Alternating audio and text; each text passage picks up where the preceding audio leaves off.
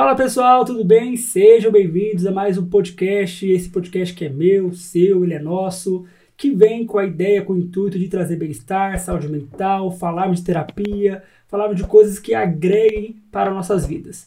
E hoje vamos falar sobre saúde mental pública e mais mais nichado ainda, mais aprofundado ainda, falar de CAPS. Você sabe o que é CAPS? Eu acho que você não sabe, se sabe, sabe pouco. Hoje a gente vai elucidar tudo isso aqui com a nossa convidada.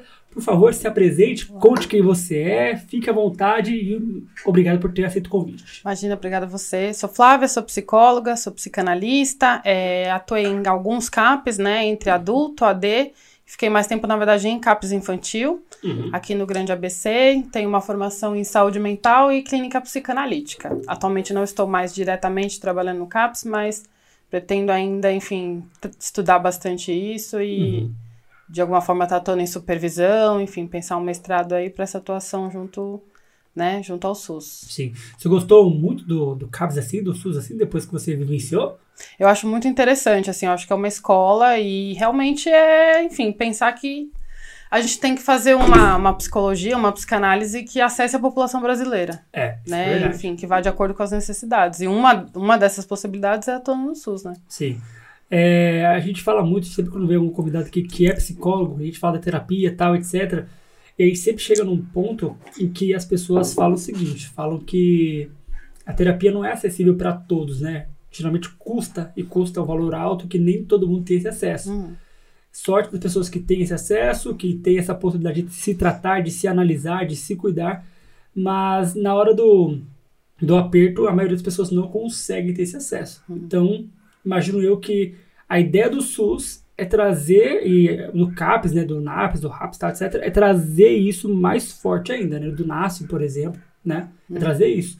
Eu acho que a ideia do, do, do da saúde mental voltada para o público, ela existe, mas acho que ainda precisa de mais intensidade. Aí talvez por isso que você se interesse em fazer isso se mover, essa roda se mexer. Ah, sim, com certeza, né? A gente vem aí também de um histórico governamental de muito desinvestimento no SUS e isso tem impacto tanto no profissional, né, quanto no, no usuário que está sendo atendido, né? Isso explica muito do porquê os serviços não estão funcionando como eles deveriam. Uhum. Né? Então a gente precisa também lembrar que é isso, as coisas não vão funcionar enquanto não se investir de fato em dinheiro, enfim, estruturação dessas políticas. Isso melhora muito os serviços e faz com que essa grande parcela da população que não pode pagar, e tudo bem, também acesse isso por meio, na verdade, do que já é pago Ela dos impostos. Dos impostos. Sim, é. sim. Hum. exato. Aquela ideia de que o SUS é de graça não é de graça. É, não, paga nem aí. um pouco, é. Hum. Exato. Hum.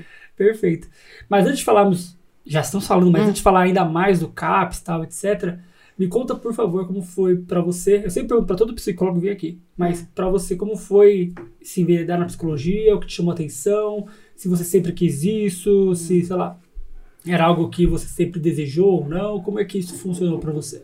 Eu acho que tem muito a ver com a minha história. Eu fui uma criança que fez análise, bem uhum. pequena. É, eu não lembro muito assim, cognitivamente falando, mas eu tenho uma lembrança afetiva de ser um processo muito bom é, de que eu gostava muito, que me fazia muito bem, eu me sentia muito bem naquele espaço. Eu acho que isso tem uma marca, eu diria até inconsciente, né, do que foi isso. E eu tenho também psicólogos e psicanalistas na família, então isso já estava dentro de um campo de possibilidades, além de ter tido uma marca em mim mesmo, né? Eu acho que fazia para mim fazia muito sentido, ainda faz na verdade a Sim. ideia de ajudar as pessoas por meio da palavra mesmo, né? Por uhum. meio da, da troca interpessoal, enfim. E aí foi assim que eu entrei.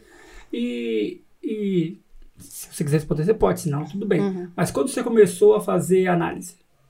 Quando eu comecei? É, que idade? Você que... Uns quatro, cinco anos. quatro aninhos? É. E aí ali você começou e você ficou por quanto tempo assim? Eu nem minha mãe sabe de responder essa pergunta, mas eu acho que até mais ou menos uns nove por aí. Então foram mais ou menos cinco anos Isso. de análise aí de terapia. Quando criança. Quando criança. É. Depois você fez outros momentos também. Isso, aí depois já na faculdade, na verdade. E é, aí, na faculdade, é né? Isso. Cara, é, eu lembro da faculdade com muito disso. Eu também nunca tinha feito, também não, eu nunca tinha feito terapia. E aí os professores falaram assim, olha gente, vai chegar em determinado momento que vocês precisam fazer. Um pouco por conta da intensidade que é a faculdade da por si sim. só, né, da graduação, mas porque a gente ia começar a lidar com algumas situações que nos confrontavam. Eu lembro no primeiro dia da graduação, o professor falou, ah, por que você tá aqui? Aí as pessoas falaram, pra me conhecer melhor, né? Ah, não sei, você deve ter ouvido isso também em algum Ah, momento. Pra me conhecer melhor.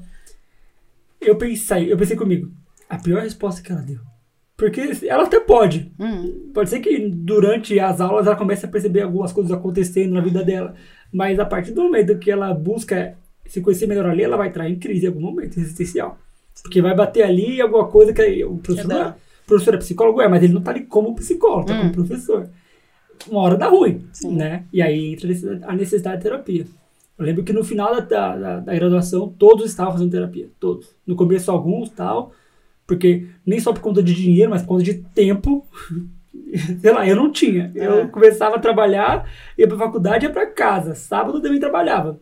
Hum. Nunca tinha tempo, né? Mas É. depois as pessoas vão se identificando. É, eu acho que tem um ponto que nem todo psicólogo é terapeuta. Acaba que a maioria de nós somos, É, né? Mas sim. eu acho que se você pretende ser um terapeuta, e o Freud até falava isso, né? A gente capta o inconsciente do outro com o nosso próprio inconsciente. Uhum. Então, como que você se propõe a, a- a dispor de um exercício para o outro que você não faz em você mesmo? Sim. Né? Então, ele, ele faz uma metáfora que é como se você fosse afinar o seu instrumento de trabalho. Né? Então, minimamente de tempos em tempos seria necessário você estar em análise, enfim, É. terapia. Não, assim, eu, eu, eu entendo assim, tá? E você pode não concordar também. Hum. Mas eu entendo que não necessariamente você tem que estar o tempo inteiro em terapia, Sim, sim, sim. mas Hum. vira e mexe, apertou o negócio ali, ah, deixa eu. Hum. ah, geralmente nós temos o psicólogo favorito, então o que já, já tem nosso histórico, aí você Hum. chama ele, ah, Sim, sim. tudo bom? Você, Hum. você pode atender de novo? Tá, tem coisa que eu tenho que tratar. Hum. Você falou de afinar, do Freud, e eu lembrei de uma coisa que eu e minha esposa geralmente vamos, frequentamos, tá? Uma orquestra sinfônica, e como eles afinam o instrumento? Fica um lá na frente, Uhum. manda, não sei falar isso, mas sei lá, dá na nota, Hum. faz e os outros tentam chegar na nota. Ele fica lá tocando Tá. até a pessoa chegar na nota. Tá. É parecido, talvez, né? A analogia do Freud que ele quis passar. Uma vez que ele era austríaco, não é? Isso, é. Áustria, legal. Viena, Mozart, Tudo ali, né? tudo ali, né? É, então, pode ser que ele pegou até essa analogia desse Uhum. povo aí. Tô inventando, tá? Não sei. Nossa, a gente Quem entrou em associação livre aqui. Quem, quem dirá eu saber onde Freud aprendeu essa, essa ideia dele, mas imagino que possa ter vindo dali, né? Hum, Ele afina primeiro para os outros serem afinados. Faz sentido. hum. Vamos então voltar para o CAPS. Hum. Explica para nós o que é o CAPS. Pessoas não sabem e foi um dos motivos pelos quais eu quis trazer alguém aqui. Porque em vários podcasts, em dados momentos, a gente falava de saúde mental, aí falávamos sobre CAPS, falávamos sobre NAS, falávamos sobre isso aquilo, mas ainda é muito vago. Hum, É, e eu falo isso com certeza porque as pessoas não sabem. Quando você fala assim, sabe o que é CAPS? Não sabe. Ou então alguma pessoa pergunta, Davi, preciso passar na terapia pelo SUS. É, como eu faço? Não sabe. Não Hum. sabe, não sabe. Então, explica pra nós, primeiramente, o que é a sigla CAPS Tá. e o que é o CAPS. tá. CAPS, sigla, Centro de Atenção Psicossocial. Perfeito. A ideia do CAPS, na verdade, ela surge ali na, na luta antimanicomial, na reforma psiquiátrica brasileira, se for pensar set, anos 70 e 80, né, em que foi se entendendo, e aí com muita luta social e movimentos culturais, enfim, que os grandes asilos, os manicômios, na verdade, eles não eram, enfim, tinham muito, muito pouco a ver com tratamento, e eram formas, de, enfim, de violência e de opressão e segregação Reclusão. e de reclusão, né? Enfim, comparados a, enfim, qualquer outro tipo de instituição total e presídios, enfim.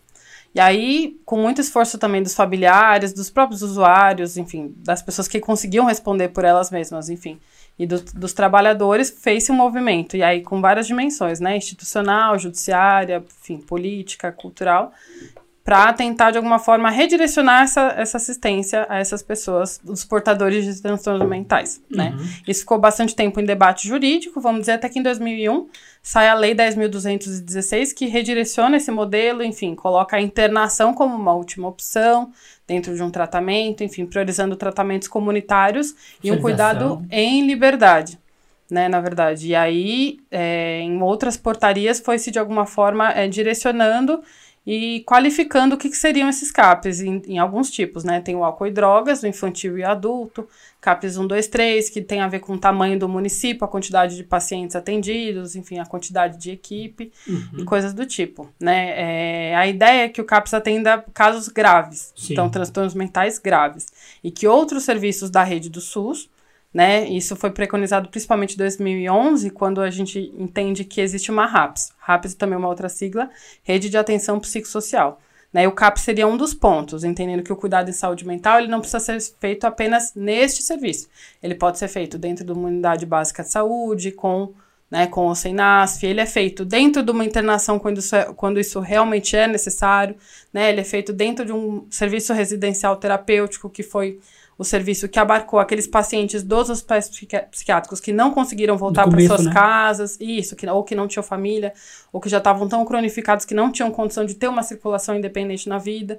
E todos esses são pontos dessa rede que deveria trabalhar em conjunto, sendo que o CAPS seria um deles, um serviço bem estratégico, bem importante, mas que ficaria com os casos mais graves e em crise também. Uhum. Você falou que deveria. Por que deveria e não é?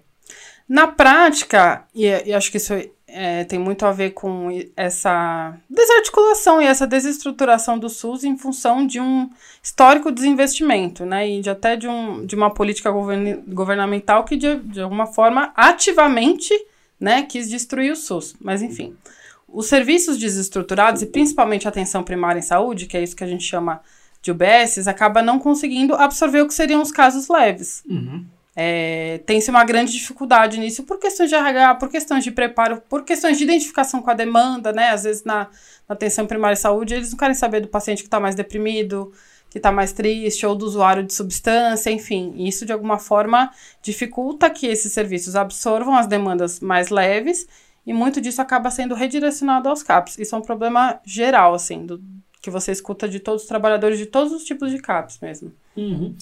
É, você estava falando dessa desestruturação e, e, é uma coisa que eu sinto, tá? Eu sinto que todas essas esses, esses essas instituições, CAPs, RAPs, NAS, eu sinto eles não agregados, mas desagregados. Tipo assim, não é por igual você falou, a ideia aqui é que o, o RAPS ele seja central, isso. certo? Isso. Uhum. E aí vem o CAPS, vem o NAS, vem o AD, o AD vem... Uhum. É para ser mais ou menos assim, eu entendo mais ou menos. É uma assim. rede mesmo, né? É, Vários pontos rede. conectados. Mas a rede, eu, eu sinto assim, não, uhum. eu posso estar muito errado, uhum. por talvez não vivenciar tanto, mas toda vez que eu, sei lá, busco saber de algumas coisas, ou então busco me infiltrar nessa, nessa questão de saúde pública, eu vejo que, tipo assim, cada um por si, Deus por todos. É um sentimento que eu vejo uhum. de não ter essa articulação toda. Eu tô errado em pensar assim, ou me sentir isso? Não, é, eu acho que é uma sensação bem comum aos trabalhadores e para mim tem muito a ver com, com isso que eu fui falando mesmo, assim, é falta de RH, de alguma forma você, né, o profissional, e acho que to, todo mundo que trabalhou em CAPS já se viu tão atolado com as próprias demandas dos pacientes que é difícil isso, até você comparecer numa reunião, por mais importante que ela seja, enfim, de Sim. trocar com um colega ou de, por exemplo, ir, ir sei lá, pegar uma tarde e fazer uma ação numa escola, fazer uma ação no serviço de convivência lá no território, entendeu? Que seria o nosso trabalho também, Sim. né? Que seria um, um, exemplo, vamos dizer, em ato do que é o trabalho em rede, né? Uhum. Mas com excesso de demanda, isso fica muito mais difícil de ser feito. Sim. Entre outras coisas. Exato. É o sentimento que eu vejo, tipo, e aí muito pelo, pelo acúmulo, né? O acúmulo hum. de tarefas, de demandas que vem que, sei lá, tipo, é meio que é mais apagar um incêndio do que tratar a faísca que causa o incêndio, né? É, é, tanta demanda, é o que eu sinto também, é outro sentimento que eu tenho, é. ver, ver do pessoal que trabalha no CAPS, tal, saúde pública, é toda hora apagando incêndio, não dá pra, tipo, acabou o incêndio, gente, vamos ver então onde é que, sei lá, qual é a tomada que tá dando curto, uhum. né? Onde é o fio que está desencapado. Uhum. Não dá, não uhum. dá tempo. Acho que o que você fala é talvez até a questão do, da, da falta de contingente para atender essa galera e ter essa articulação mais, como diria o pessoal do RH, mais de organizacional. Tipo, vamos entender quem são, hum. quantos são, Sim. quais são, hum. e ajustar ali. Sim. Ah, esse aqui é o pessoal do AD, esse aqui é o pessoal do IJ, esse aqui é dali, daqui tudo mais. Hum. Acho que falta isso, né? Sim. Por, pelo, pela falta de contingente. Sim, com certeza. Né? Uhum. É, então, meu sentimento é válido? Sim, faz sentido, de acordo com a experiência. Da... Sim, é, menos mal. Então, eu, então estou certo no meu sentimento, menos mal. É, você falou que o CAPES ele surge com a ideia de tratar essa questão de a luta antimanicomial, etc. Eu sei que não está nas minhas perguntas, mas hum. você conseguiria pincelar o que foi a luta antimanicomial? Na verdade, acho que a gente tem que pensar o que é a luta antimanicomial. Ainda é. É, ainda é, porque naquele momento tratava-se de fechar os hospitais e criar serviços que atendessem aquelas pessoas que estavam lá morando. É. né, na verdade, e grandes exemplos, né, Hospital Juliano Moreira, o Juqueri, entre outros, né, enfim. É, então, acho que a, preocupação naquela época era isso, de alguma forma, e tinha muito a ver, na verdade, com direitos humanos mesmo, né, Sim. o direito à vida, o direito à liberdade, o direito à convivência comunitária, o direito à convivência familiar, inclusive, né, e o direito a estar na cidade, a estar na vida, enfim. E aí os CAPs são criados como serviços é, substitutivos, né? Eles deveriam atender toda essa população e que eles voltassem para casa, ou albergues, ou enfim, qualquer que fosse o lugar, na verdade. E, uhum. enfim, a, a luta anti aí eu, por que, que eu acho que ela é, na verdade? Porque hoje a gente tem outras coisas que ameaçam a existência e a continuidade de serviços do SUS, o, o desinvestimento, enfim, estou sendo repetitiva, mas de uhum. fato, para mim sempre é importante falar isso. Sim. É um deles, na verdade, e eu acho que um outro ponto que hoje em dia tem se falado muito é, de alguma forma, o financiamento governamental de comunidades terapêuticas de cunho religioso, né, que se propõe a, a tratar é, questões de álcool e drogas, na verdade, mas é, não são serviços.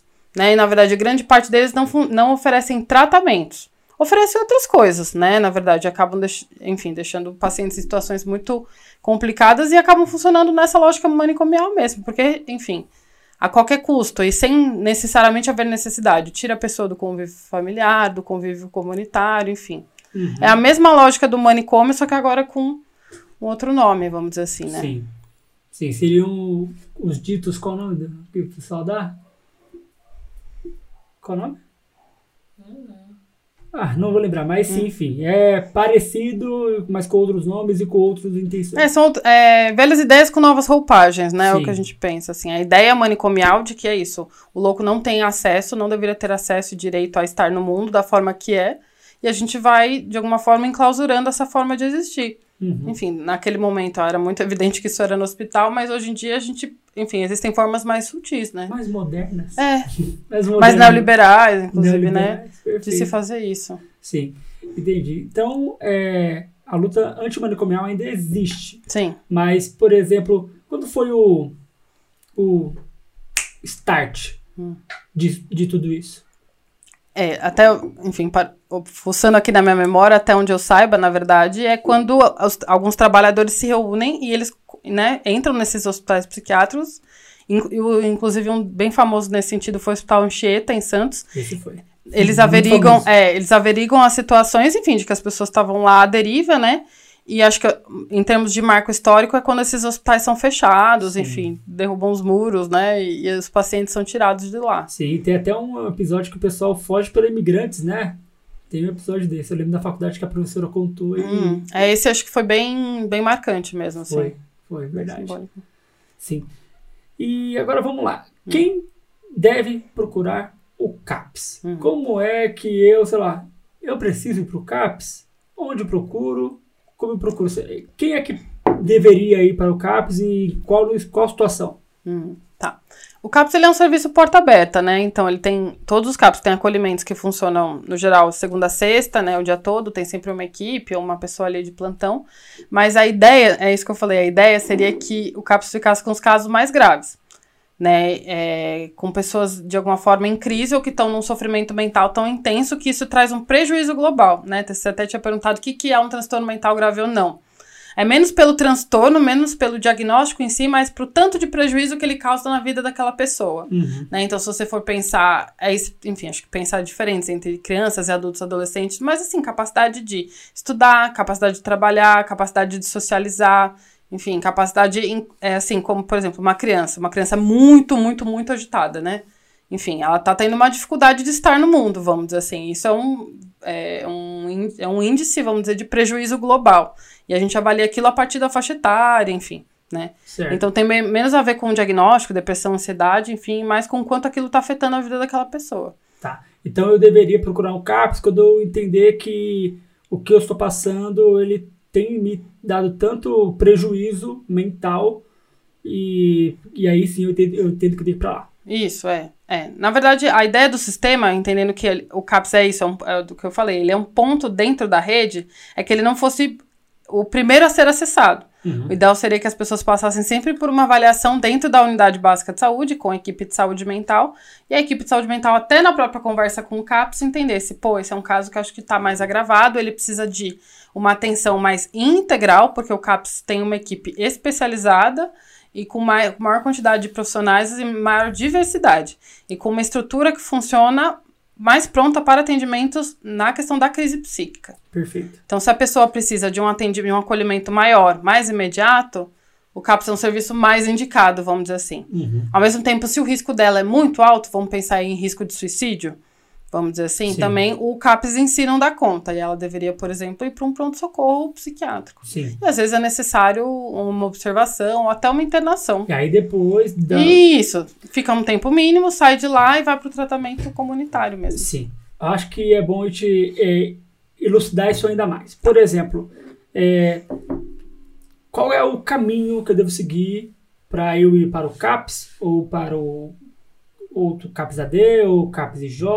Hum, Qual que é o caminho? Por exemplo, sou, estou com um transtorno mental. hum.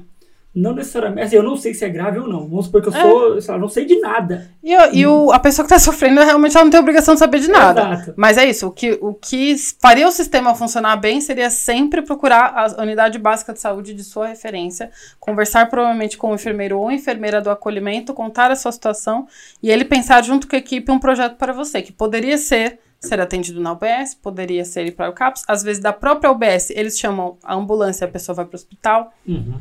né? Tá. Então, começa pela OBS. É, é- No mundo ideal, começa lá. Tá. Ah. Sim, o que eu porque- gostaria. o que você O gostaria. que eu gostaria, é. Mas assim, pensando assim, é isso, pra onde um usuário deveria ir trazer qualquer queixa de saúde dele, é na unidade básica de saúde. Sim. É, mas é interessante isso, é porque as pessoas, como eu falei, não têm essa noção. Hum. É, o CAPS, que não era para ser necessariamente a referência, e sim o, o RAPS, é, acaba não sendo essa. O RAPS não acaba não sendo essa referência, acaba sendo o CAPS por Isso. falarmos mais do que outros. Né? Aí tem toda a questão que a gente já falou, problemática que já existe. E, e por ser um serviço, é isso, porta aberta, bem ou mal ali, tem um, sempre um acolhimento direcionado. alguém, né? Isso, exatamente. Tem alguém direcionado para te escutar se você estiver com uma queixa. Uhum, sim, perfeito. Então a pessoa vai lá e, obviamente, vai ser ouvida, vai ser entendida e tudo mais. É. Só que o ideal seria, pô, estou passando, vou, lá, tenho uma crise de ansiedade, descobri isso, Hum. ou então eu não sei o que é isso, mas vamos supor que eu soubesse, Uhum. vou para lá. Chegando lá na UBS, entende-se os profissionais, olha, eu acho que o melhor caminho é isso. Então, ó, vou ligar para algum profissional da psicologia para me dizer, então se alguém estiver lá, Uhum. orientar um psiquiatra, talvez, um médico e tal. Beleza, entendido isso, a depender do nível, vamos supor que é o nível leve para moderado, sei lá. Onde ele vai? Ele poderia ser atendido em terapia, por exemplo, dentro da unidade básica. Perfeito. Se ele precisasse, por exemplo, de uma medicação que não é uma medicação especializada em psiquiatria, por exemplo, antidepressivos, ele pode ser medicado pela própria unidade básica de saúde. E vamos supor agora, então, vamos, vamos levando os níveis. É, ele tem é, essa necessidade, então, de tomar um medicamento psiquiátrico, de fazer uso do medicamento psiquiátrico. Hum. O que acontece? Ele vai para onde? Aí, no geral, faz mais sentido ele ir ao CAPS mesmo. Uhum. Por ser um serviço especializado. Sim. E para o psiquiatra ter um domínio de certos remédios que o médico clínico geral normalmente não tem. Pensando que não são todas as unidades básicas de saúde que têm psiquiatra. Deveriam ter.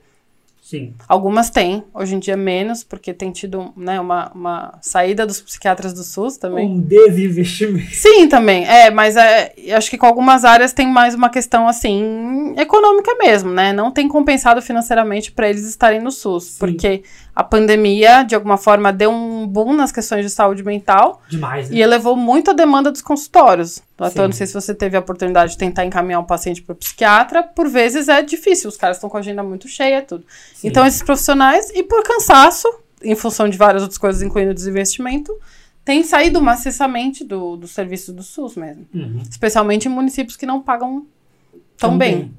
Ó, falamos juntos. Uhum. o que são.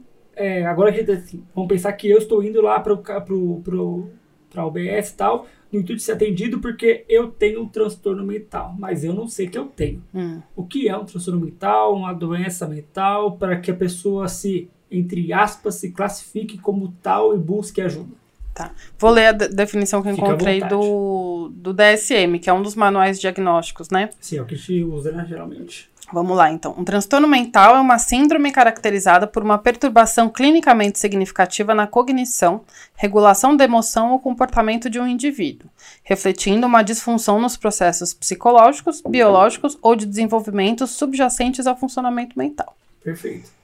Perfeito. É o que Então, é isso. É isso, mas é isso. A pessoa que está sofrendo, ela não tem nenhuma obrigação de saber disso. Sim, de alguma, Mas de claro. alguma forma isso tem a ver com o recorte que os serviços vão dando, né? Uhum. É porque, por que eu pedi pra você me, diz- é, me dizer isso nesse podcast? Porque muitas das vezes, por conta da, do preconceito, estigma, etc., acho que isso me acendeu ainda mais quando o Guilherme veio aqui. É, por conta de tudo isso, as pessoas ficam naquela de tipo. é, eu tenho transtorno mental. Qual o problema? Sabe? Tipo, esse ponto. Qual o problema? As pessoas ficam muito naquela, tipo, ah, eu tenho ansiedade. né? Porque ansiedade é comum falar que é ansiedade. É, sim. E não entende que a ansiedade também é um transtorno mental. E aí ela fica naquela, tipo, o que, que é o que não é? Então, por isso que talvez entre essa necessidade, essa importância de falar, Sim. né? Porque senão fica muito naquela ideia de, tipo, e aí, o que, que é o que não é? É que, por exemplo, nem toda ansiedade é um transtorno Sim. mental. Por exemplo, você vai casar. E aí você tem uma ansiedade, dá um friozinho na barriga e fala, pô, vou casar amanhã, né? É, de alguma forma, o que seria um transtorno ansioso, de alguma forma que o seu corpo, ele demonstra, né, enfim, sinais de ansiedade em situações deslocadas, no geral, do que Sim. seria o esperado até para sua própria pessoa. Isso precisa ter uma persistência, então, assim, que os sintomas tenham no mínimo, sei lá, seis meses, enfim, existem classificações diferentes e que isso te traga prejuízos. Por exemplo, sei lá, fico tão ansioso que não consigo sair de casa, Perfeito. né? Enfim, chego no trabalho e passo mal, enfim. É. Aí a questão do. Tem que ter uma persistência, persistência nos sintomas, né, de alguma forma. Isso tra trazer um prejuízo e ser descontextualizado mesmo, né? Sim, sim. É até uma forma. Eu uso uma forma clara para os pacientes para identificar ou não a ansiedade. Eu falo, a ansiedade boa e a ruim. A ansiedade do casamento. A Hum. Sim. boa, tipo, você acaba fudendo a barriga e tal. É. A ruim é como, por exemplo, se você não consegue casar. né? De sim. tá acontecendo aí, que você não consegue sair da, da sua casa para casar, né? Hum, por sim, exemplo, exatamente, é. aí entra essa questão de De um- um transtorno, né? É, um é tran- prejudicial, né? Isso, é. É, eu tento trazer mais, é, desse jeito mais fácil, porque aí eles começam a entender o que é e o que não é. Obviamente, a ansiedade é uma emoção. É, mas aí isso. vem o- também o transtorno quando se torna prejudicial. Mas acho que você tocou, no, pra mim, enquanto psicanalista, é muito importante, porque eu acho que as pessoas, de alguma forma, têm psicopatologizado coisas que são da ordem da vida É. mesmo. Então, e é muito comum os adolescentes fazerem isso. Ah, eu tô deprimido, tô ansioso. Né? É muito mais fácil eles se contarem desse jeito ou do que dizerem, ah, eu fiquei triste por tal coisa. Né? De alguma forma, o fenômeno já é lido na chave da, da doença mesmo. Isso cria um rótulo identitário que, ao meu ver, não cai muito bem, principalmente nessa fase da adolescência. Tenho pensado, tenho escrito bastante sobre isso, na verdade, né?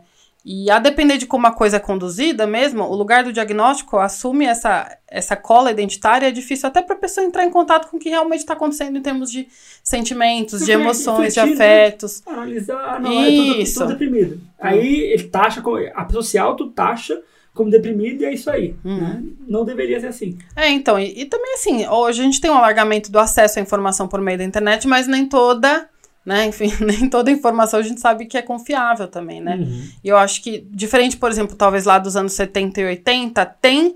Eu acho que existe um estigma em relação à saúde mental, mas eu acho que ele tem mudado um pouco, principalmente entre essa geração Z, na verdade, né? Eu acho que ele não tem, é, de alguma forma, vergonha ou receio de dizer que estão na terapia, que estão passando no psiquiatra, Sim. ou que se cortam, ou que estão ansiosos, ou que estão deprimidos, né? Para mim, isso vem ganhando um outro lugar, que de alguma forma também colabora para eles se lerem e se contarem a partir desse lugar mesmo, do transtorno e não de si mesmos. Sim. É, você falando disso, eu percebo que eles até sentem. Não orgulho, mas. Eles não. A vergonha realmente não existe, mas eles, tipo, falam, ah, sei lá, às vezes até pra tampar alguma coisa que existe ali, sem ao menos entender, né, o que tá realmente acontecendo com eles. E eles vão lá e, ah, tô deprimido, então, ah, sei lá, tenho ideações, suicida, tal, etc. E não que não seja, nós temos que validar. Sim, validar o sofrimento, validar não o necessariamente a doença. É. Perfeito, Hum. perfeito. Vai dar sofrimento, não a doença. Mas o que, que realmente é? E aí, por, pelo excesso de informação, antigamente era pela falta. Isso, Agora é, pelo excesso. É o lado B, vamos dizer, né? O lado B da fita. E aí, meu, eles vêm com isso excessivamente a ponto de não se. não quererem se entender, então não se entenderem. Mesmo Uhum. fazendo terapia e tal, é, se, se prendem naquela ideia de que tem depressão E se você tá, vezes, vamos supor que você, como analista, percebe que não, que não é uma depressão, mas você fala que não é, ele vai talvez, ah, o psicólogo é ruim não viu minha depressão, Uhum. né? Uhum. Não, não se entende isso. É, a minha leitura, que eu, eu, inclusive escrevi sobre isso na minha monografia da formação em psicanálise, é que certos diagnósticos viraram tribos. Igual emo, clubber, Sim, né, skatista, roqueiro, gótico, enfim, né, o deprimido, ansioso, borderline, enfim. Só que tem algumas tribos que elas são mais favoráveis a alguns aspectos do desenvolvimento do que outras. Essas, essas outras aí que eu, que eu citei, eu acho que elas são mais favoráveis, porque elas também, de alguma forma, te colocam no convívio e te põem em relação com o outro, né? O diagnóstico de forma. É isso. Talvez existam exceções. Tô esperando vê-las um dia, mas assim, de forma geral, como o diagnóstico ele coloca na chave da, do transtorno barra doença, é uma coisa que coloca a questão muito em si mesmada naquela pessoa, né? Então é difícil de alguma forma até fazer algum tipo de ligação mais genuína ali com o outro, né? sim. E eu acho que isso na, na prática não favorece coisas interessantes, assim. E acho que pra mim isso é muito importante na pensar isso na faixa da adolescência mesmo. Ah, pra mim, você falou algo muito, muito, muito bom, que é exatamente isso. A transtorno mental virou, é, virou o clube. Virou um- O clube dos deprimidos, o clube dos borderline, o clube dos ansiosos, o clube do, sei lá, N coisas, N, N transtornos que eles podem, sei lá, se classificar. É. E é, ah, não- eu não sei nem o que pensar sobre mais, porque realmente é isso, tipo, o quanto que isso Ajuda, Ajuda, favorece. né, é. favorece. É, a gente pensa assim, pô, que legal, eles estão tentando buscar saúde mental, ou estão se identificando com uns problemas tal, para que possam tratar. Mas será que é isso mesmo? Hum. Será que não é uma desculpa? Ou um. um, um uma. Eu tô ruim de achar a palavra hoje, mas. Algo que tampe, Algo né? que tampe o que realmente é. Né? Uhum. Sim, sim. É, é, é difícil ficar pensando, porque é muito. Muito ali, né? É. Talvez tenha um aspecto que eu vejo, mas não tanto em relação aos, aos adolescentes. Por exemplo, é, alguns grupos de pais, vamos dizer, né, enfim, que se reuniram em função de diagnósticos aí ao longo da história e reivindicaram direitos para portadores de transtornos mentais, por exemplo, enfim. Eu acho que isso pode ser interessante, mas é porque isso, de alguma forma, é a união por meio do diagnóstico, é aquele laço, mas que ele tem um efeito de grupo e um efeito político. Inclusive, é um efeito de reivindicação. Aí eu acho, pô, acho que pode trazer coisas interessantes, sabe? Sim, mas aí eu vou entrar em outro ponto, Hum. mas ainda dentro dessa questão dos pais. Hum. É, eu atendo hoje duas, três professoras, é, cada uma em um nível de, de, de ensino e, e tipos de escola diferente, particulares e, e privadas. Eu vou pegar o das privadas. Muitos pais estão usando da, da, do CID, da doença, do transtorno do aluno, para reivindicar coisas e que até o próprio professor percebe que não é um transtorno. Hum. Às vezes, por exemplo, a criança ela está hiperativa. Está, não é. Hum. Ela está hiperativa e aí o pai entende que aquilo é hiperativismo e aí vai lá no médico psiquiatra, rotula ele com aquilo. Para quê? Para que ele se exima da responsabilidade de tratar aquela hiperatividade temporária, momentânea da criança Hum. e joga para a escola. Hum. Eu vejo muito isso Sim. vindo dos próprios pacientes que trazem essa questão de, poxa, é só dar atenção, Uhum. é só, assim, tô sendo bem simples no que eu tô Não, falando. mas eu entendi o que você quis Você dizer. entendeu? Tipo, é- Aham. é, eles estão se eximindo, os pais, alguns, né? Não vou generalizar a galera, mas estão se eximindo da- do trabalho de cuidar do próprio filho, achando lá um transtorno ali, outro aqui, Uhum. e às vezes nem é transtorno. Eu trouxe o médico psiquiatra aqui, o Dr. Rafael Brandes, e ele falou dos, dos adolescentes, né, que eles não estão dormindo, ficam na madrugada jogando. Aí Mas claro, quem fica até quatro da manhã né, no celular não vai dormir mesmo. Exato. E Não é aí, insônia, né? exato. E ele é especialista em sono.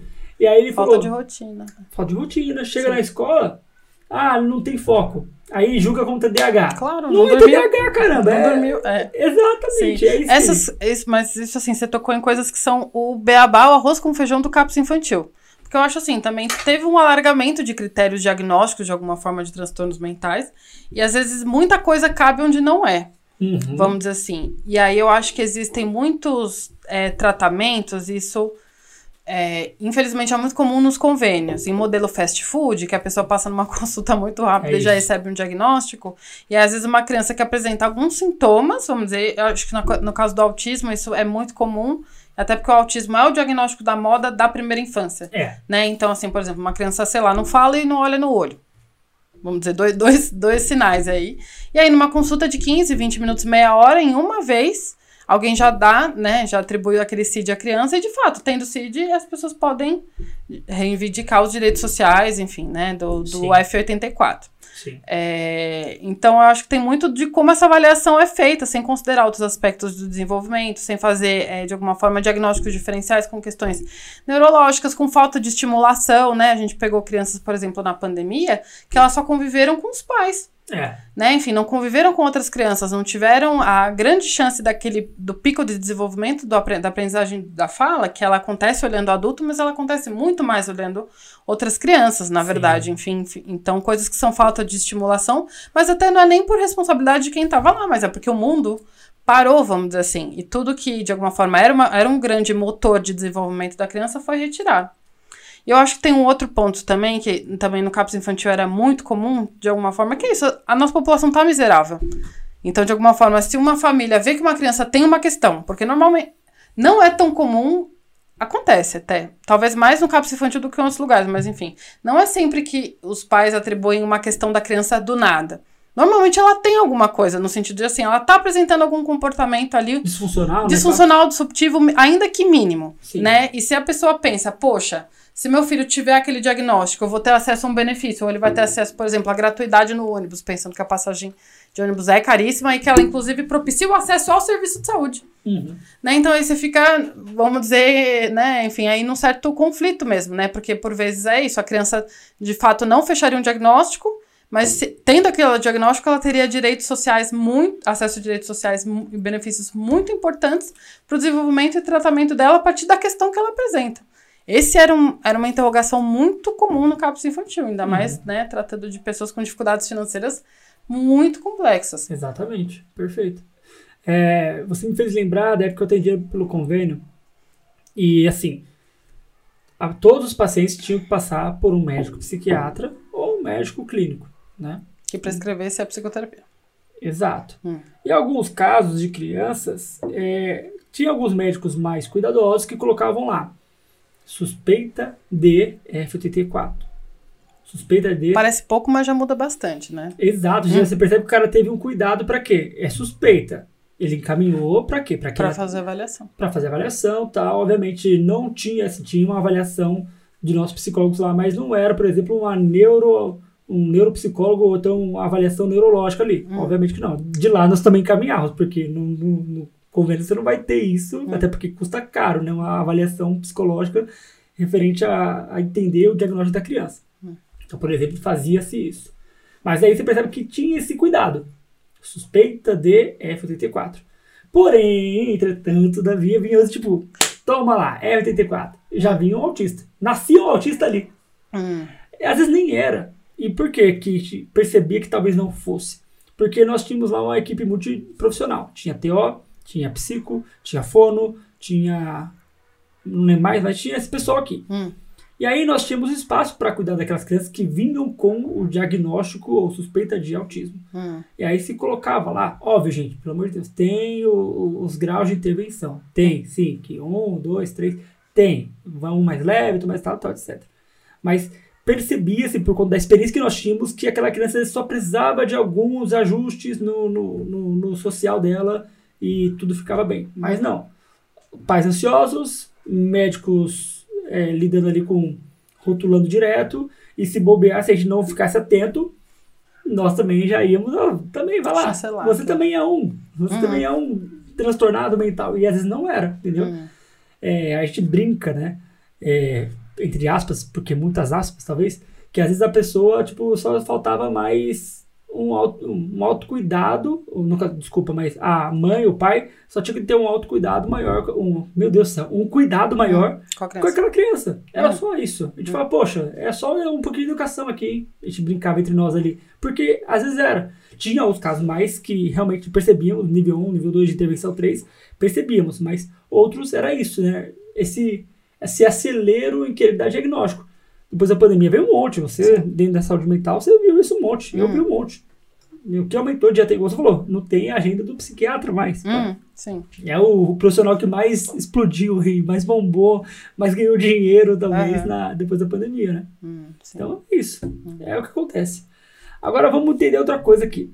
É, quais são os serviços? Vamos, é que assim, vamos melhorar a pergunta. Hum. Existem vários CAPs. Sim. Me ajuda a lembrar. CAPs, CAPs AD, CAPs IJ, CAPs, se falou 1, 2, 3. Mais algum? Não, é por aí. Perfeito. É. Esses CAPs aqui. É. E aí tem o RAP, o RAPS, que é o RAPS central. é rede. Ah, É, é o RAPS da Rabis central. é tudo, é. É o guarda-chuvão. Isso, agora é show. Aí tem um NASF. Isso. Me ajuda, a, me ajuda, ajuda o pessoal a entender é, não mais o, a sigla CAPS, mas o, o conjunto, né? A Tá. AD, IJ e tal, o que eles são e o que, que eles atendem. Um, dois e três é o que se chamam de modalidade, na verdade. Tem a ver com. Eu não vou saber dizer exatamente, mas a quantidade de, de habitantes daquele município que justificariam um serviço daquele tamanho. Então, CAPES 1, municípios um pouco menores, CAPES 2, maiores, e CAPES 3, municípios.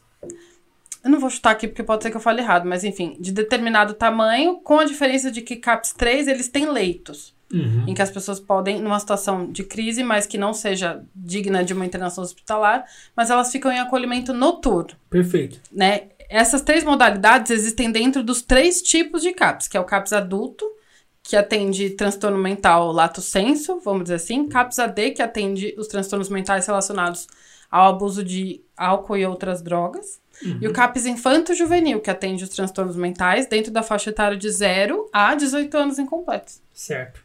Certo. Então, seriam até os 18 anos. É, é a, a rigor, quando faz 18, seria transferido para o CAPS adulto ou não, enfim. Uhum. É porque. Mas é, é infância e adolescência, né? Entendendo que a adolescência, aí, né, enfim, pela classificação etária, termina antes, antes dos 18. Sim, perfeito. É, já que você falou por último aí do, do IJ, Hum. você trabalhou nele, Isso. explica pra mim como foi a sua rotina, como é que é a vida de um psicólogo dentro do CAPES, de um CAPES IJ, e quais eram as principais demandas, tal, Tá. etc. Conte-me um pouco. Tá. É, vamos lá. O CAPS J, ele tem a faixa etária, a menor faixa etária dentro dos CAPS. Vamos pensar que é 0 a 18 anos incompletos e todos os outros atendem 18 até morrer, vamos dizer assim.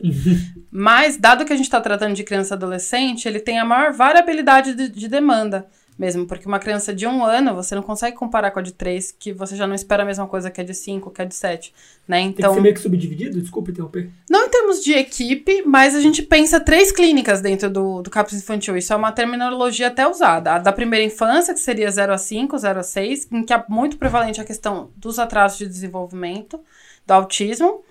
A, a faixa etária mais ali da escolarização, né? 6 a 11, vamos dizer que é mais comum queixas comportamentais, agressividade, a dita hiperatividade, né? E aí a adolescência, onde aparecem muitas questões de ansiedade, de depressão, automutilação, tentativas de suicídio Uhum. e o uso de substância é, em padrão abusivo, né? Então Sim. essas são as, vamos dizer, as grandes demandas do CAPS infantil. Eu acho que se eu fosse tentar lembrar mais ou menos o que é que a gente tinha no infantil quando eu saí de lá, acho que mais ou menos metade eram crianças, de alguma forma, do espectro autista. Sério? É. Teve Mas- um aumento? Você sentiu um aumento ou sempre teve? Não teve que você ficou lá. Teve um aumento da procura por isso. Eu não sei se a- todas as crianças ficaram com a gente, porque a gente sempre faz uma avaliação primeiro para ver se seria o caso de ficar lá ou não, ou se seria uma demanda mais neurológica, que seria em serviços tipo APAI ou reabilitação física, ou se é uma demanda que poderia ser atendida pela unidade básica de saúde, ou seria uma demanda de gravidade, vamos dizer, É. compatível com, com o CAPS infanto-juvenil mesmo. Ah, tá. Então eles chegavam até vocês. Depois via se se ficavam ou não. Isso, é, isso vale para todos os CAPS, na verdade. Sempre tem um momento de avaliação inicial mesmo. O que não deveria acontecer, né? Era pra ir OBS. Era pra OBS. Mas É. vinha até vocês. Isso, é. Aí depois chegava lá, via se, se era. Mas muitas crianças já passaram, e adolescentes passaram por essa avaliação inicial. Ainda assim, a gente faz, vamos dizer, uma avaliação daquela equipe ou daquele profissional que, que tá atendendo, mas já vem com outra cara, porque já é uma pessoa conhecida, você já conhece um pouco da história, sabe? Uhum, sim. Existe um tratamento psicoterapêutico dentro do CAPS ou é só, tipo, atender, acolher ali, fazer algo breve e, sei lá, redirecioná-lo para algum outro local? A prioridade do CAPS não é psicoterapia no modelo individual, vamos dizer Uhum. assim. Acho que dentro de uma rede seria eu acho que dentro do SUS talvez a questão individual não caiba tanto quanto pela quantidade da demanda. Né? Mas a psicoterapia nisso que a gente chama de um modelo ambulatorial, e aí pode ser individual ou em grupo, ela é mais característica da unidade básica de saúde. O CAPS, a gente pensando aí que são pacientes com maior gravidade, eles precisam de ações mais direcionadas ao que a gente chama de atenção psicossocial, Sim. que é trabalhar a possibilidade de estar no mundo, vamos dizer assim. É, e grande parte dos atendimentos são em grupo, e não necessariamente eles são de caráter psicoterapêutico, no sentido de um alívio de uma angústia, vamos dizer assim. E também como a equipe do CAPS ela é multiprofissional, no geral são grupos feitos em dupla. Inclusive, a ideia é sempre que a gente possa, pelo menos era sempre nossa prioridade, tentar misturar as categorias multiprofissionais. Então, não, psicólogo com TO, psicólogo com fono, né, com educador físico, enfim. Então a ideia é que grande parte das ações, na verdade, fosse feita em conjunto com um profissional de outra área. Uhum. É, isso é uma coisa dos CAPs de forma geral. Pouco do trabalho do profissional do CAPS ele é privativo da sua área. Sim. Grande parte, a ma parte maciça, são tarefas que são comuns a todas as áreas. Certo. Então a gente, é, a gente é técnico. Entendi. Técnico do CAPS. Uhum. Entendi. Então, é, por exemplo, a ideia aqui é que não exista um atendimento, atendimento psicoterapêutico individual, tal. Não, isso não acontece, isso é para UBS. Mas existe na UBS também? Ou... Existe, existe. Na verdade, assim, se você for olhar a portaria do CAPS, tem lá grupos terapêuticos ou grupo psicoterapêuticos, né? Mas a ideia, a ideia é que, assim, no geral, o paciente que precisa do CAPS, ele não precisa só disso. Ele até pode precisar e se beneficiar disso.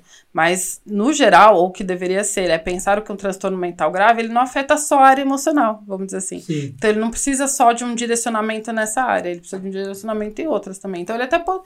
Enfim, a gente até fazia de alguma forma, enfim, ou grupos de terapia breve, eu acho que cabem melhor. Mas... Grupos. Isso, mas se... Até para enfim, para conseguir alcançar toda a demanda. Mas pelo menos o meu entendimento sempre foi esse. Se aquele. Isso, isso é muito comum com adolescentes. Se aquele adolescente que está lá, ele só precisa de terapia, ele poderia ir para outro lugar. Uhum. Ele não precisaria de um serviço que oferece uma intensidade. Mas ele consegue acessar essa psicoterapia de forma gratuita? É, é, é esse o ponto, talvez, que a gente vai não ter resposta. É, então, é, é porque é isso, dentro de uma redistribuição da RAPS, em algum momento o SUS faz essa diferenciação, é, até havia ambulatórios de psicoterapia, ou serviços. É, eu vou esquecer o nome, mas te, tinha um aqui no CECI, na verdade, ambulatório de especialidade, que tinha especialidades médicas e não médicas, e não era um serviço da atenção primária, era um serviço da atenção secundária, na verdade. Mas isso, de alguma forma, foi um pouco extinto. Né? Uhum. E aí uhum. as UBS teriam que ficar com essa demanda, mas de fato já tem um zilhão de outros, outras demandas e tem muita dificuldade de absorver. Sim. Né? Uma outra possibilidade que, por um outro lado, eu acho é isso, ela não compõe o SUS de forma direta. Aliás, não compõe o SUS de forma nenhuma, mas que eu não acho desinteressante em muitos casos são as clínicas escola. Sim, né? ajuda bastante. É, principalmente em casos de criança mesmo, que pelo, pela minha experiência acabavam sendo priorizados, né, em, em clínica escola. É uma outra forma das pessoas acessarem cuidado, enfim, psicoterapêutico gratuitamente. Sim, sim. É, assim, você falando, eu entendo que caberia um, um, maior, um maior atendimento, uma maior atenção para que esses, esses, essas pessoas recebessem o cuidado. E eu não vou repetir a palavra, mas sim o desinvestimento, uhum. né? Mas se houvesse, se tiver, a partir de vamos supor, hoje, uhum. vamos investir X bilhão na saúde mental. mental. Uhum. Sonho. Seria, tipo, aconteceria lindamente, aparentemente, né? Tipo, o RAP seria realmente a rede, uhum. rede forte, é. que teria ali pessoas para isso e jogaria, entre aspas, colocar, colocar, né? hum. colocar colocariam profissionais ali diretos para que atendesse. Então, realmente, no, no, na UBS teria. Mais psicólogos, mais fonoaudiólogos, por exemplo, para pegar essas demandas e aí de infância, atenderiam, né? obviamente ainda se existiriam filas de espera, mas já teriam atendimento. Sim. Né? Uhum. Eu, eu fico besta com isso porque aí talvez a gente vai entrar na política e tal, etc. Mas quanto dinheiro desviado e poderia ter entrado ali? É, tipo, poxa, é só puxar Sim. um pouquinho. Desvia pra esse lado de cá. Sim. Né? Pra, pra saúde mental, né? Com certeza. É, é, duro pensar que às vezes é só. É só fazer uma força e puxar pra cá a gente. Vamos lá pra cá. Hum. Mas acho que falta muito aí, também vou entrar na questão mais política.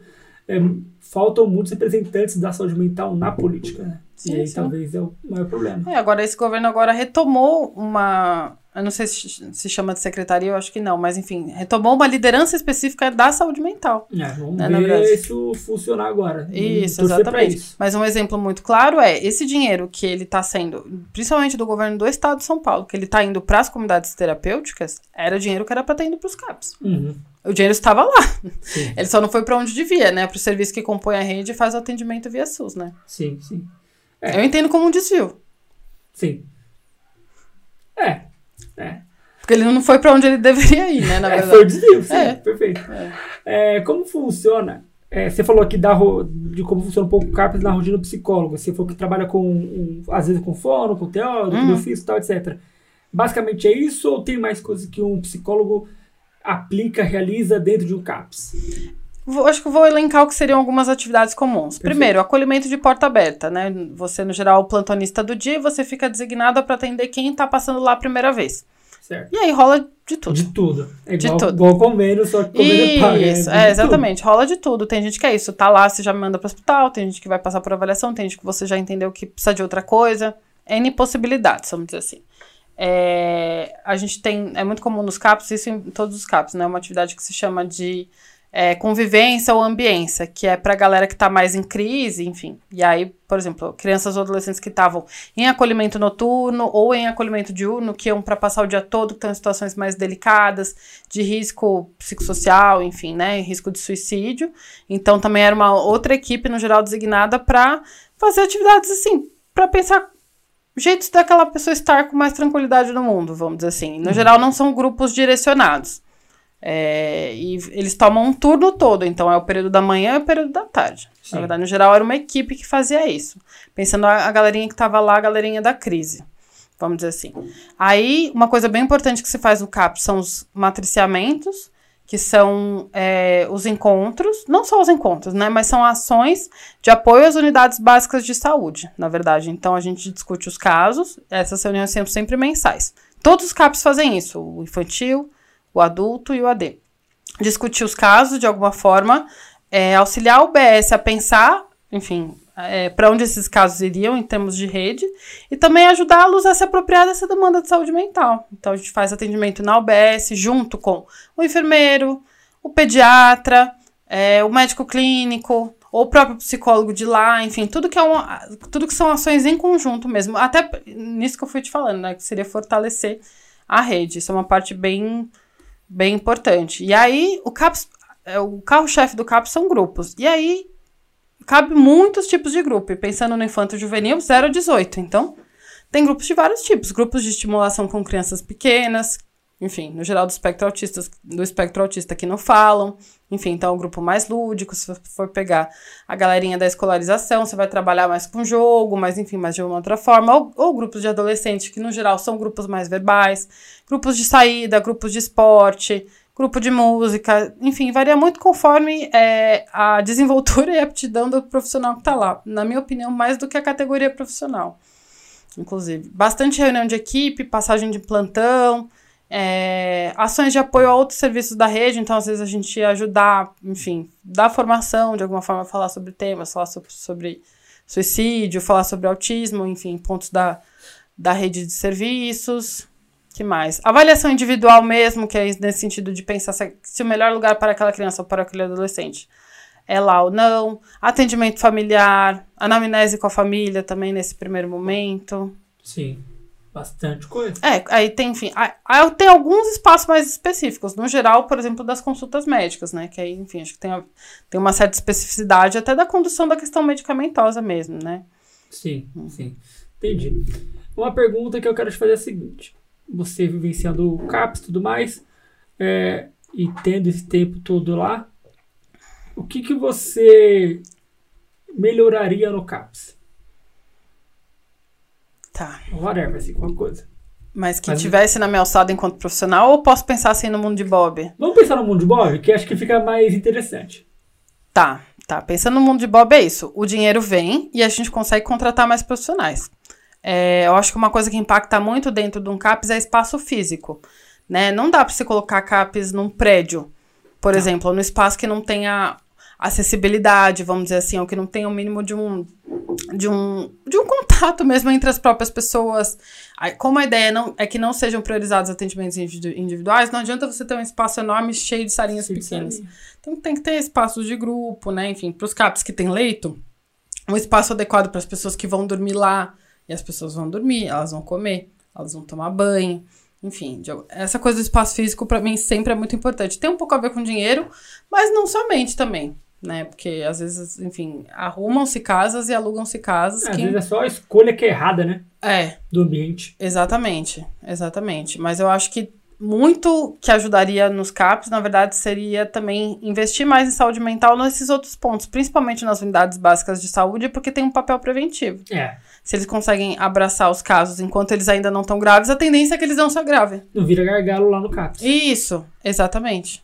Tipo, é. opa, isso aqui é algo simples, então nem vai pra lá. Fica é. aqui mesmo. E aí cuida aqui, e aí, enfim, a ideia, né? Isso aí no mundo de Bob é que isso não se agrave e não, não, não decorra numa crise. O que não impede, porque a vida, a vida chama às vezes, né? Da Sim. pior forma possível. A gente tá também não está sendo determinista, né? Mas em termos de saúde pública, qualquer investimento em prevenção é sempre o mais eficaz. Uhum. Ele é o uhum. mais barato, se você for pensar, porque você atua né, com tecnologias mais baratas antes do, programa tá, do problema estar tá gravemente instalado. E você, né, desafoga serviços de alta complexidade, inclusive hospitalar, né? Se for pensar, uma internação é cara. Cara pra caramba. É. é. A gente tem que ficar feliz que tem o SUS. Eu fico toda vez, nossa, toda vez que eu que a pessoa reclama do SUS, eu lembro de outros países que não é gratuita a saúde pública. E como as pessoas ficaram, por exemplo, na pandemia, né, de Covid, enfim. Nossa, eu, outro dia eu vi, passando no, no, na, no feed do meu, do meu Instagram, uma moça que é... Não, mentira. Mentira, foi... Não foi uma moça, foi um, um cara que ele... Ele é, foi no mercado, roubou, sei lá, um besteirinha para ser preso, para tratar a, o problema de saúde que ele tinha. Ele tinha problema X, ele sabia que ele tinha dinheiro pra pagar, hum. ele resolveu roubar essa xícara. Foi preso, e aí o, o sistema penitenciário dos Estados Unidos, eles têm que arcar com a doença da, do, do sim, preso. Sim. E aí foi o que ele escolheu. Uhum. Vou ser preso para ser tratado. Tá. Por acaso, essa foi uma pergunta que eu fiz, que eu fiz um intercâmbio para os Estados Unidos, eu estudei psicologia forense. Legal. Né? E eu lembro que a minha professora explicou assim, né? A Constituição americana parte do pressuposto que se você trabalha, você consegue pagar. Uhum. Então, se você consegue pagar, você que pague. Sim, é, é, isso. Basicamente isso. E aí o que acontece? A pessoa presa, ela é imediatamente retirada do direito de trabalhar. Então, nesse caso, seria o único caso que o Estado realmente precisaria arcar. Porque o pressuposto de que ela pode trabalhar para se bancar já está nulo. Exato. E aí a pessoa tem acesso a tratamento de saúde e tudo. E ela falou que isso era, essa, essa ideia era isso. Aí a pessoa entrava no sistema, né, no sistema penitenciário e tinha acesso a psicólogo, a psiquiatra. Tudo. Mas eu já vi isso aqui no Brasil também. Uma vez, um, um trabalho que eu fui fazer, se não me engano, no interior do Espírito Santo um, um cara passou lá, a gente fez um, uma ação de saúde, né? Enfim, ele passou no plantão, não foi comigo que ele passou, ele foi, foi atendido por uma aluna. E ele falou um pouco isso, do tipo, do tipo assim, ele não falou que ele, enfim, fez algo para ser preso para ter acesso, mas ele falou: olha, quando eu tava na cadeia, eu tinha um psicólogo, eu fazia esporte, eu tinha, enfim, consegui fazer cursos, enfim, ele tinha, nesse sentido, ele tinha uma tristeza. Ele só não tinha liberdade. Ele só não tinha liberdade, mas ele tinha coisas que ele gostaria muito, né? Então ele procurou o plantão psicológico, assim, né? Sim. né? Olha, olha que interessante. Que ironia do destino. Exato, às vezes é. Por isso que a gente tem que priorizar essa questão de saúde mental aqui, por mais que ainda seja precária e falte contingente, falte dinheiro, porque, por exemplo, a internação é muito cara. Eu, eu sei que eu desviei o assunto aqui, hum. mas pra você ver, o cara lá foi, ah, vou roubar um pacote de bolacha para ser preso e receber tudo que eu preciso receber. Então, gente, nós não precisamos ser presos ainda. Eu sei que é mais difícil, é, talvez você tenha que insistir um pouco mais para você ter acesso à saúde mental é, ou então a saúde de forma geral no, no aspecto público, no, mas ainda assim nós temos privilégios que poucas pessoas aí no mundo têm. Hum. Tem que pensar assim também. Hum. Né?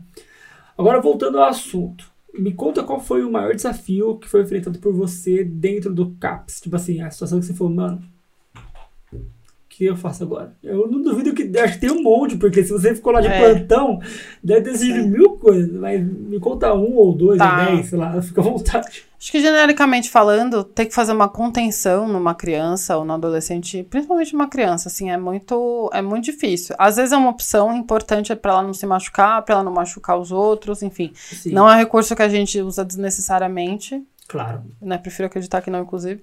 Mas às vezes ele é necessário, mas mesmo quando ele é necessário, é muito dispendioso de um ponto de vista físico. Inclusive, se é uma criança pequena, você faz isso, né? Enfim, grande também, só que precisam de várias pessoas. É. Né? Uma criança pequena, às vezes você faz sozinho, mas você faz com o seu próprio corpo. Então é dispendioso fisicamente e emocionalmente, porque né, todas as outras opções se esgotaram, inclusive a palavra. Né? Então, para mim, é sempre muito, muito difícil. E acho que uma outra coisa muito doída é, são a questão, é a questão da judicialização da saúde. Né? Então, muitos pedidos aí via promotoria ou via poder judiciário de principalmente internação, e aí internação que eu digo dentro do próprio CAPS, né, de acolhimento noturno de crianças que não teriam essa necessidade, de forma que isso, isso impede com que crianças e adolescentes que teriam necessidade e demanda para passarem algum tempo no nosso leito não poderiam, porque eles estavam ocupados com crianças que estavam lá meramente por ordem judicial. Sim. E por não serem desejadas, por exemplo, em abrigos. Uhum. Né, por serem crianças problema, né, muito agitadas, enfim. E crianças que até em algum nível têm uma necessidade de tratamento, mas não necessariamente de ficarem lá. E Sim. como vem por ordem judicial, é muito difícil você mobilizar alguma coisa contra aquilo. E às vezes as crianças ficam sete meses internadas. Caraca, E aí? isso? É isso, não é um manicômio também? Sim, É uma outra forma de, né? sim, A revelia da equipe técnica, acho que isso que é importante dizer. Isso é muito comum. sim. Ah, eu fiquei curioso agora. Por exemplo, ele ficou sete meses internado. É. O que, que ele faz lá? Entra nessas Curioso. atividades que eu, que eu falei, por exemplo, da ambiência e de alguma forma acaba sendo quase manter essas crianças ocupadas, minimamente ativas e tentar prover, enfim, claro, espaços terapêuticos, mas é isso, chega uma hora que você não tem mais o que ofertar de diferente, É, assim. então, exato, porque. Até porque o tempo delas lá se esgotou, na verdade, né? Exato. E aí, beleza, ficou lá sete meses, aí ela volta pro abrigo. Espero que isso aconteça. É, bem, você falando assim, eu vejo vários, vários furos. E isso já conversei com pessoas de outros CAPs para além de que eu- do, do que eu trabalhei, e isso acontece bastante, assim, em termos da, da infância mesmo. Sim, Principalmente em relação, né, questões com os abrigos mesmo, né? sim. Caraca, então.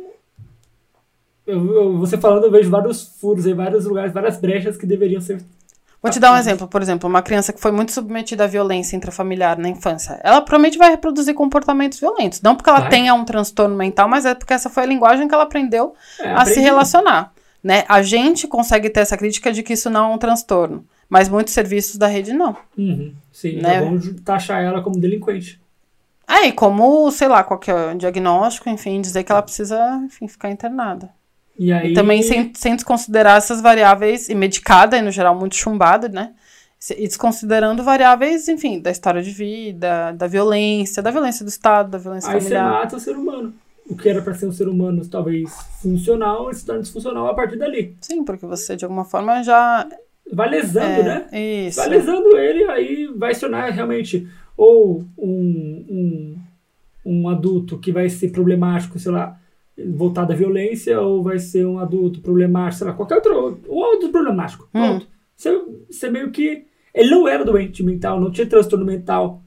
Ele Hum. não tinha. O que não quer dizer que ele não precisasse de cuidado, Sim, né? Porque sim, é é. isso, até pra isso não derivar num transtorno, né? Sim, É importante claro. que a gente cuide, cuide daquela família, cuide do ambiente, né? Vamos dizer assim. É, mas talvez ele não tinha, por exemplo, potencial para ter um transtorno. Ele tinha que ser cuidado sim. né? Sim, é, de, é, com outro olhar, eu acho outro que essa é olhar, a questão. olhar é. mais brando, talvez olhar mais empático. Ele não teria eh, essa possibilidade, mas aí ele foi lá e foi conduzido. É, um olhar menos poucos. patológico também, né? acho. É, foi aos poucos chegando, aí virou tudo isso. Uhum. Olha como as coisas acontecem, né? E é importante, aí me faz pensar na importância de novo de termos esse investimento na saúde mental pública, Uhum, principalmente, sim. né? Poxa vida. Você me fez assim, eu já tinha algumas concepções sobre o CAPS e sobre a saúde mental pública, mas você deixou isso cada vez mais claro nessa conversa. Que ótimo. Uhum. Fico feliz por isso, fico feliz. Uhum. E eu já estou chegando no final até, Uhum. né? E geralmente chego no final e peço indicações, peço que o, o, o convidado traga alguma ideia, alguma coisa que entenda que foi válido para ele e que caiba também para outras pessoas. Vixe, pior que eu tinha uma listinha de filme até. até esqueci, mas deixa eu ver se eu. Eu gosto, no geral, de indicar filmes, assim. Uhum. é, filmes de adolescência. Vantagem de Ser Invisível, Certo? gosto bastante. Tem outro que eu gosto que vai pela outra linha, é Precis- Precisamos Falar sobre o Kevin. Sim, que é de terror, né? É, na, pra mim é. Ali é o desenvolvimento do, do, do transtorno mental, vamos dizer, ou da, ou da psicose. Uhum. Um que eu acho bem interessante chama Mistérios da Carne, que também acompanha a história de dois meninos aí, um pouco da infância para a vida adulta, e como a partir de eventos bem traumáticos os dois é, vão derivando para outras coisas. Tem uma série inglesa que eu gosto muito, é que essa é um pouco difícil de achar, que tem que baixar. Chama My Mad Fat Diary, que é baseada numa história real de uma menina que fica internada, ela tem um transtorno ansioso, um transtorno alimentar bem importante. E ela conta também das sessões de terapia dela, enfim, na série. Eu sei que tem o livro, que é baseado na história dela mesmo. Sim. Eles fizeram a série, vai mostrando a terapia dela tanto individual quanto em grupo, depois da internação. É super interessante, assim, eu gosto. Eu gosto bastante, assim. Show. Tá. Você deu a lista aqui. Tinha uma lista. Eu tenho uma lista maior, mas ah, é maior é, lista. com certeza maior, mas agora esses que foram, Ah, foram os que me lembrou vieram. é porque eram bem interessantes também, É. né? Bem interessantes. Uhum. Mano, bacana. Uhum. Gostei. É bom ter, é, saber de filmes assim, porque às vezes a gente fica muito preso em séries, e não que são ruins, mas às vezes fica muito. É muito. Como posso colocar a palavra? Eu tô perdendo as palavras de verdade. Mas enfim. é Ah, eu bom- lembrei um outro filme da Netflix, O Milagre. O Milagre. É um filme recente, é, Não, que se não. passa em 1800, sei lá. Pra mim é um filme muito interessante sobre relação terapêutica, assim. Uhum. Mostra uma criança com uma questão e como ela é lida, vamos dizer assim. Sim. E a forma como ela é lida, de alguma forma, é, deriva cuidados diferentes e impacta no- na vida daquela criança. Eu acho que essa é a lição daquele filme. Ah, bacana. Então, vários filmes aí. Vou pedir depois pra Esther. Esther, coloque a legenda. Cada vez que ela for de um filme, você vai colocar a legenda que ela falou É. aí, tá bom? E obrigado. Imagina, obrigado mais uma vez por ter vindo, por ter aceito o convite, por ter eh, se predisposto a estar aqui, a bater um papo, falar da- desse assunto que pra mim é tão relevante e eu tava há tempo já querendo trazer alguém assim. E pra você ver, né? São networks. Foi pelo Guilherme, foi pela Fernanda que me trouxe o Guilherme, que trouxe você. Uhum. E chegou no assunto que eu queria ter trazido, porque, como eu bom. disse, é pouco falado, ou Sim. então é só falar do CAPES e nada mais. Então temos que falar mais disso, né? Assim, até pra desconstruir, né? Assim, as pessoas às vezes A sabem que é existe, essa. não sabem muito o que acontece lá dentro, enfim, né? Uhum. Ainda um pouco pautado na questão do estigma da loucura mesmo, né? Exato. Talvez algumas pessoas não saibam que existe CAPS infantil, por exemplo, que atende-se criança e adolescente. Sim, CAPES Era- AD. Isso, exatamente. Então é bacana nesse sentido. Sim, muito bem. Muito obrigado, muito Imagina. obrigado. Então, pessoal, muito obrigado por vocês terem assistido ou ouvido esse podcast. Se você chegou até aqui, tenho certeza que isso agregou para você, para sua vida. E se você gostou desse conteúdo, deixe seu like, comenta, compartilha, fique à vontade para isso. E nos vemos no próximo episódio de Voz Terapia. Um abraço.